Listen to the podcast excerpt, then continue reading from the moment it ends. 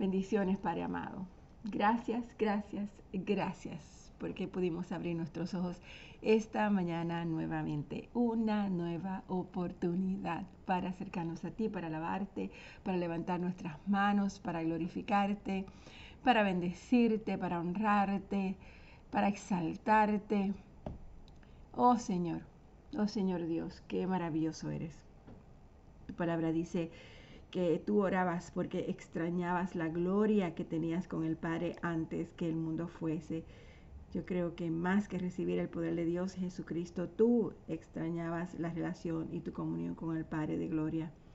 Aunque te mantenías ocupado para acabar la obra que el Padre te encomendó siempre, siempre buscabas la oportunidad de su gloria. Y también te acordabas si querías disfrutar de la gloria mayor que tuviste con Él antes de que el mundo fuese.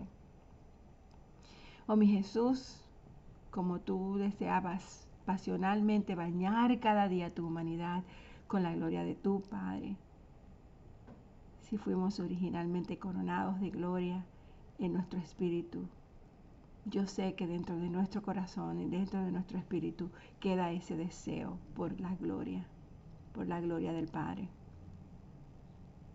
Padre, nada nos cambia Nada, Jesucristo, nos cambia diariamente como el ser expuesto a la gloria de Dios en el lugar secreto, en nuestro lugar secreto, en nuestro lugar de oración.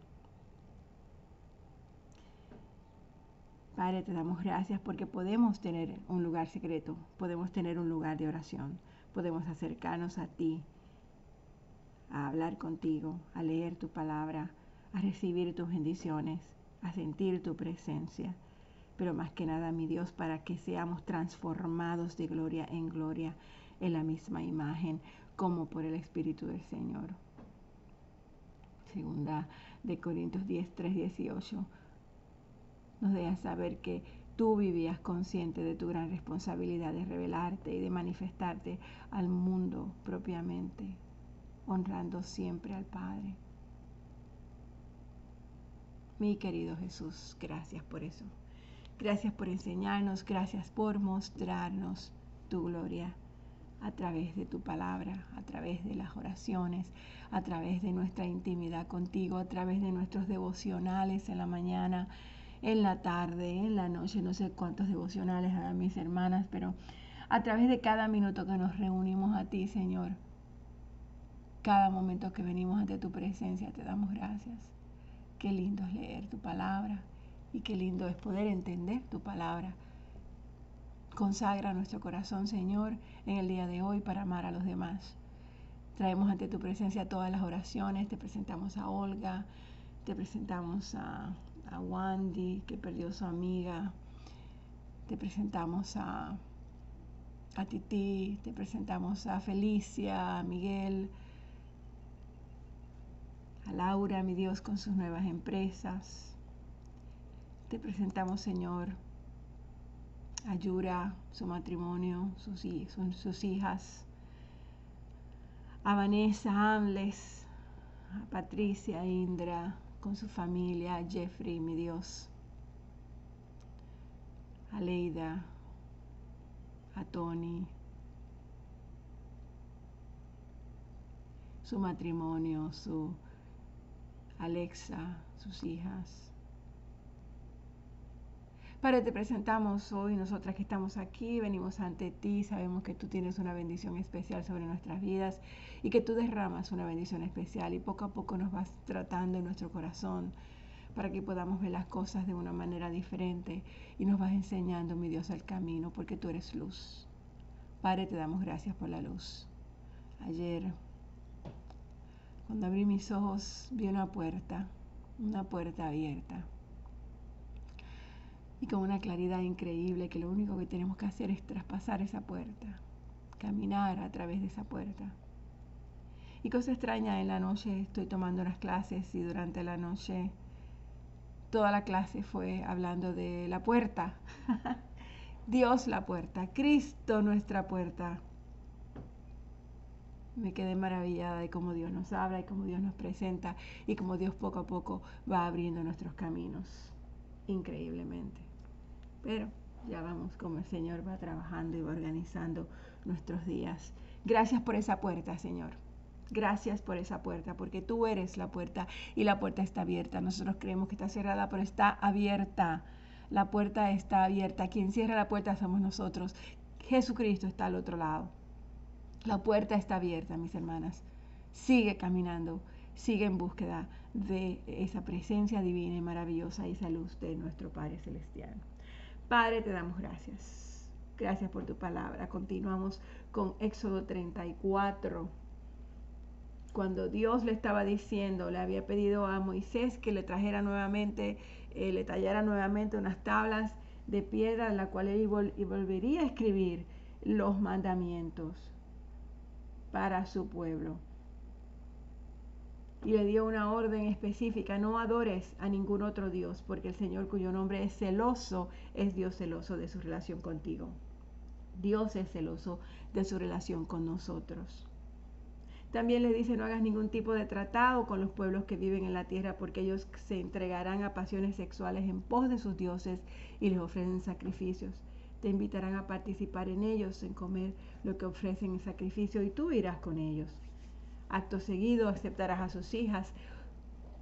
Él está diciendo, no hagas esto, ni aquello, ni aquello, porque si haces una, una sola cosa que no es lo que tienes que hacer, continuarás haciendo otras cosas que no son las que tienes que hacer, porque un pecado te lleva a otro y a otro y a otro y a otro y a otro. No te hagas dioses de metal fundido. Deberás celebrar el festival de los panes sin levadura durante siete días Prepararás sin levadura el pan que comas, tal como yo te ordene. Celebra este festival cada año en el tiempo señalado a comienzos de la primavera en el mes de Abib, porque en esa fecha se cumple el aniversario de tu salida de Egipto. El primer nacido de cada animal me pertenece, incluidos los machos de las primeras crías de tus manadas de ganado y de tus rebaños de ovejas y de cabras para recuperar la primera cría de un burro, podrás pagar rescate al Señor entregando como sustituto un cordero o un cabrito. Pero si no pagas rescate para recuperarlo, tendrás que quebrarle el cuello al animal. Sin embargo, tienes la obligación de pagar el rescate por, de todo, por todo tu primer hijo varón. Y aquí en adelante le está diciendo, es una repetición de todas las órdenes que le dio en el momento que salían, cuando le estaba hablando de los siete días y la fiesta de los panes y todas estas cosas. Cuando Moisés desciende del monte de Sinaí con esas dos tablas nuevamente grabadas con las condiciones del pacto, no se daba cuenta de que su rostro resplandecía porque había hablado con el Señor. Así que cuando Aarón y el pueblo de Israel vieron el resplandor del rostro de Moisés, tuvieron un miedo de acercarse a él. Sin embargo, Moisés llamó a Aarón y a los jefes de la comunidad y les pidió que se acercaran y habló con ellos y les dijo luego todo el pueblo de Israel se acercará y Moisés les habló entonces el pueblo se acercó y Moisés le transmitió todas las instrucciones que el Señor le había dado en el monte Sinaí. Cuando Moisés terminó de hablar con ellos, se cubrió el rostro con un velo. Pero cada vez que entraba en la carpa de reunión para hablar con el Señor, se quitaba el velo hasta que salía de ella. Y después le transmitía al pueblo las instrucciones que el Señor le daba. Y el pueblo de Israel veía el brillante resplandor de su rostro. Así que él volvía a cubrirse el rostro con el velo hasta que entraba nuevamente a hablar con el Señor. ¡Wow! Luego Moisés mandó llamar a toda la comunidad de Israel y dijo, estas son las instrucciones que el Señor ha ordenado que obedezcan. Tienen seis días en la semana para hacer su trabajo habitual, pero el séptimo será un día de descanso absoluto, un día santo dedicado al Señor. Cualquiera que trabaje ese día será ejecutado, ni siquiera encenderán fuego en sus casas en el día de descanso. Luego Moisés le dijo a toda la comunidad de Israel, esto es lo que el Señor ha ordenado, junten una ofrenda sagrada para el Señor y que todas las personas de corazón generoso presenten al Señor las siguientes ofrendas, oro, plata y bronce, hilo azul, púrpura y escarlata, lino fino y pelo de cabra para tela, pieles de carnero curtidas y cuero de cabra de la mejor calidad, madera de acacia, aceite de oliva para las lámparas, especias para el aceite de la unción y para el incienso aromático, piedras de ónice y otras piedras preciosas para incrustar en el efod y en el pectoral del sacerdote. Vengan todos los que sean hábiles artesanos y construyan todo lo que el Señor ha ordenado.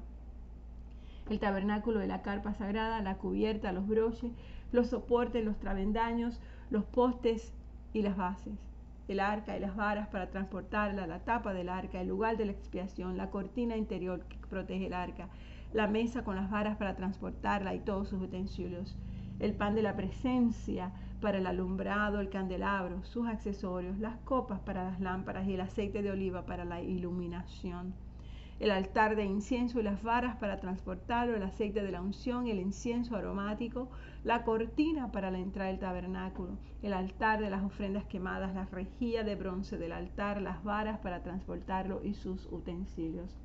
El lavamanos con su base, las cortinas para las paredes del atrio, los postes y sus bases, la cortina para la entrada del atrio, las estacas para el tabernáculo y el atrio y sus cuerdas las vestiduras finalmente confeccionadas para los sacerdotes, las cuales usarán mientras sirvan en el lugar santo, las vestiduras sagradas para el sacerdote Aarón y las vestiduras que sus hijos llevarán cuando ministren como sacerdote. Entonces toda la comunidad de Israel se despidió de Moisés y cada cual regresó a su carpa. Y todos aquellos con el corazón motivado y el espíritu conmovido regresaron con ofrendas sagradas al Señor. Trajeron todos los materiales que se para levantar el tabernáculo, para realizar las ceremonias y para confeccionar las vestiduras sagradas. Vinieron todos los hombres, los que tenían el corazón dispuesto, también las mujeres, y trajeron al Señor, al Señor sus ofrendas de oro, broches, aretes, anillos y collares. Presentaron toda clase de objetos de oro como una ofrenda especial para el Señor todos los que poseían hilo azul, púrpura y escarlata, lino fino y pelo de cabra para tela, pieles de carnero curtidas y cuero de cabra de la mejor calidad, los traían voluntariamente. Además, todos los que tenían objetos de plata o de bronce los entregaron como una ofrenda sagrada al Señor. Y quienes tenían madera de acacia la dispusieron para que se usara en el proyecto. Todas las mujeres que tenían habilidades para la costura y el tejido prepararon hilo azul, púrpura y escarlata y tela de lino fino y los entregaron. Todas las mujeres de buena voluntad pusieron en práctica su habilidad para hilar el pelo de cabra. Los líderes entregaron piedras de ónice y otras piedras preciosas para incrustarlas en el efod y el pectoral del sacerdote. También contribuyeron con especias y aceite de oliva para el alumbrado, el aceite de la unción y el incienso aromático. Así, todos los pueblos de Israel, cada hombre y cada mujer con deseos de colaborar en la obra que el Señor les había dado por medio de Moisés, presentaron sus ofrendas con generosidad al Señor. Luego Moisés dijo al pueblo de Israel, el Señor ha escogido específicamente a Besalael, el hijo de Uri y nieto de Ur, de la tribu de Judá. El Señor llenó a Besaleel del Espíritu de Dios y le dio gran sabiduría, capacidad y destreza en toda clase de artes manuales u oficios. Él es un maestro artesano, experto en trabajar el oro, la plata y el bronce. Es hábil en grabar e incrustar piedras preciosas y en tallar madera. Es un maestro en todo trabajo artístico. El Señor les ha dado tanto a él como a Joelibat, hijo de Hisamac, de la tribu de Dan, la capacidad de enseñar a otros sus habilidades técnicas. El Señor los ha dotado de un talento especial en el arte de grabar, de diseñar, de tejer, de bordar el hilo azul púrpura y escarlata de lino fino. Ellos se destacan como artesanos y diseñadores. El Señor ha dado sabiduría a Besalel, a, a y a los demás talentosos artesanos y los ha dotado de habilidad para realizar todas las tareas relacionadas con la construcción del santuario que construyan y amueblen el tabernáculo tal y como el Señor ordenó. Así que Moisés mandó a llamar a Besalel y a Joliab y a todos los otros a quienes el Señor había dotado de un modo especial y que estaban ansiosos por ponerse a trabajar. Moisés les entregó los materiales que el pueblo de Israel había donado como ofrendas sagradas para completar la construcción del santuario. Sin embargo, el pueblo seguía entregando sus ofrendas adicionales cada mañana. Finalmente los artesanos que trabajaban en el santuario dejaron su labor, fueron a ver a Moisés y le informaron, la gente ha dado más de lo necesario para terminar la obra que el Señor ha ordenado. Entonces Moisés dio una orden y se envió el siguiente mensaje por todo el campamento. Hombres y mujeres, no preparen más ofrendas para el santuario, ya tenemos lo suficiente. Por lo tanto, la gente dejó de llevar sus ofrendas sagradas, sus contribuciones fueron más que suficientes para completar el proyecto. Y lo dejamos aquí y continuamos con nuestra oración del día de hoy. Padre, te damos gracias porque a través de tu palabra nos enseñas cómo un pueblo, como una iglesia trabaja en colaboración si sigue las instrucciones de su amo, de su Señor, de su Padre amado. Tú, mi Dios querido. Padre, yo te pido que seas tú iluminando nuestros rostros. Que cada vez, que cada mañana que nos presentemos ante ti en oración, que cada vez que abramos tus escrituras, mi Dios, y que oremos, que seas tú, Señor, iluminando nuestro corazón, llenando nuestro corazón de ti, de tu gloria, Señor, y que esa gloria sea reflejada en nuestro rostro. Que las personas puedan ver, Señor, a través de nuestra mirada, tu mirada. Que puedan escuchar a través de nuestra voz, tu voz. Te pido, Señor, que nos unas como iglesia, de tal manera, mi Dios, que todos unidos colaboraremos para levantar tu templo, Señor, para alabarte, para honrarte, para bendecirte, para glorificarte. Te pido, mi Dios, que levantes un grupo grande, fuerte de hombres y mujeres y que tú los, los des, mi Dios, los dotes de tus dones espirituales, de tu sabiduría, de tu grandeza, de tu amor, para que podamos levantar, Señor, esa iglesia y cuando nuevamente en junio nos unamos, Señor, que se sienta tu presencia en cada esquina del lugar sagrado. Te damos gracias, Señor, porque a través de la repetición de tus instrucciones, de los detalles que tú pones en cada cosa, Señor, nos dejas saber que a ti te importan los detalles, que cada pensamiento, que cada caminar, que cada, que cada manera de nosotros eh, eh, expresarnos. Todas esas cosas son valiosas para ti, importantes para ti. Que tú te fijas en cada detalle, incluso Padre amado, tú te fijas en nuestros dolores, en nuestras tristezas, en nuestras ansiedades, en nuestros afanes. Y tú, Señor, de una manera u otra nos, dejas, nos hablas a través de tu palabra. Nos dejas saber que tú nos escuchaste, que tu oído está inclinado a nuestras vidas y aunque parece, Padre, que no nos estás escuchando, tú sí nos estás escuchando y tú estás organizando, coordinando y estás poniendo cada pieza en su lugar. Prepara nuestros corazones, Padre, para tener la paciencia suficiente para esperar a que tú obres. Prepara nuestros corazones y nuestra mente, Señor, para que podamos realmente confiar en ti. Porque confiar en ti, Señor, significa esperar en ti. Esperar, Padre, a que tus manos hagan la obra. Esperar, Padre, a que tú reconstruyas lo que nosotros rompemos. Esperar, Padre, a que seas tú, mi Dios, nuevamente escribiendo con tus dedos nuestra vida en esas piedras que lanzamos al suelo. Tú, Señor, eres el que nos pides, nos repites cada día todo lo que tenemos que hacer. Y somos nosotros, mi Dios, los que nos olvidamos de lo que tú nos dices. Por eso la repetición en la palabra, por eso los detalles en la palabra, por eso la manera tan delicada que tiene, Señor, de expresarte para que nosotros entendamos. Por eso, Señor, abres nuevamente tus brazos a nuestra vida y te damos gracias por eso. Hoy, Padre, hoy es un día especial. Hoy te pido, Señor, que seas tú obrando en la vida de nuestras hermanas y de nuestros hermanos. Que seas tú, Señor, poniendo en nuestros corazones la paciencia necesaria para verte a ti obrar. Padre, te pido que toda impaciencia que exista en nuestros corazones, que toda desilusión, que todo dolor, que toda tristeza, que toda angustia, que toda falta de fe, Señor, que toda duda, de que tú estás obrando en este momento, Padre, seas tú erradicándola de nuestros corazones y de nuestra mente. Padre, tú eres el Rey de Reyes, tú eres el Señor de Señores, tú sabes todo. Tú sabes lo que pasó, lo que pasará y lo que está pasando en estos momentos. Tú conoces, mi Dios, y tú eres el único que puede mover todas las piezas de nuestra vida. Así que hoy, Señor, venimos a ti. Venimos a ti, Padre, dándote gracias por todo y pidiéndote, Señor, que seas tú componiendo nuestras vidas. Obra en el corazón de nuestros esposos. Obra en el corazón de nuestros hijos. Obra en el corazón de nuestros padres, de nuestros hermanos, de nuestras hermanas.